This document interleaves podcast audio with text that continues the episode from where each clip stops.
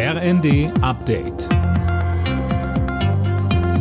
Stündlich neu. Auf den Punkt informiert. Ich bin Linda Bachmann. Der angeschlagene Energieriese Juniper steht unmittelbar vor der Verstaatlichung.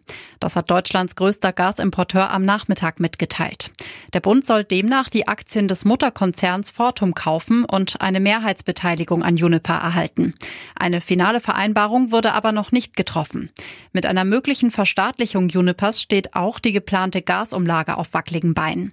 Die Mehrkosten des Unternehmens könnten so nicht mehr auf die Gasverbraucher abgewälzt werden. Noch in dieser Woche soll in einigen besetzten Regionen der Ukraine über einen Anschluss an Russland abgestimmt werden. André Glatzelt, das Ganze gilt als Reaktion auf die erfolgreiche Gegenoffensive der ukrainischen Armee. Ja, genau. Moskau will sich die Territorien, wie damals schon die Krim, einverleiben und sich bei Angriffen dann auf sein Selbstverteidigungsrecht berufen. Nach russischer Militärdoktrin schließt das auch den Einsatz von Atomwaffen ein. Militärexperten sprechen von einem abgekaterten Spiel. Das Resultat der Abstimmungen würde bereits feststehen. Und Kanzler Scholz sagt, solche, wie er es nennt, Scheinreferenten dürfen nicht akzeptiert werden. Die Vorratsdatenspeicherung in Deutschland ist rechtswidrig. Das hat der Europäische Gerichtshof entschieden. Nur unter bestimmten Voraussetzungen, etwa bei konkreten Bedrohungen, dürfen die Kommunikationsdaten von Bürgern für kurze Zeit gespeichert werden.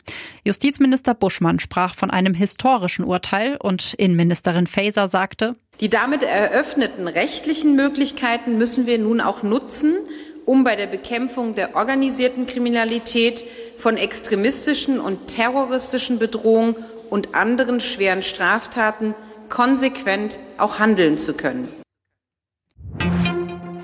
In Deutschland ist die Zahl der Geburten gesunken. Zu Jahresbeginn lag der Wert bei 1,3 bis 1,4 Kindern pro Frau und damit unter dem der letzten Jahre.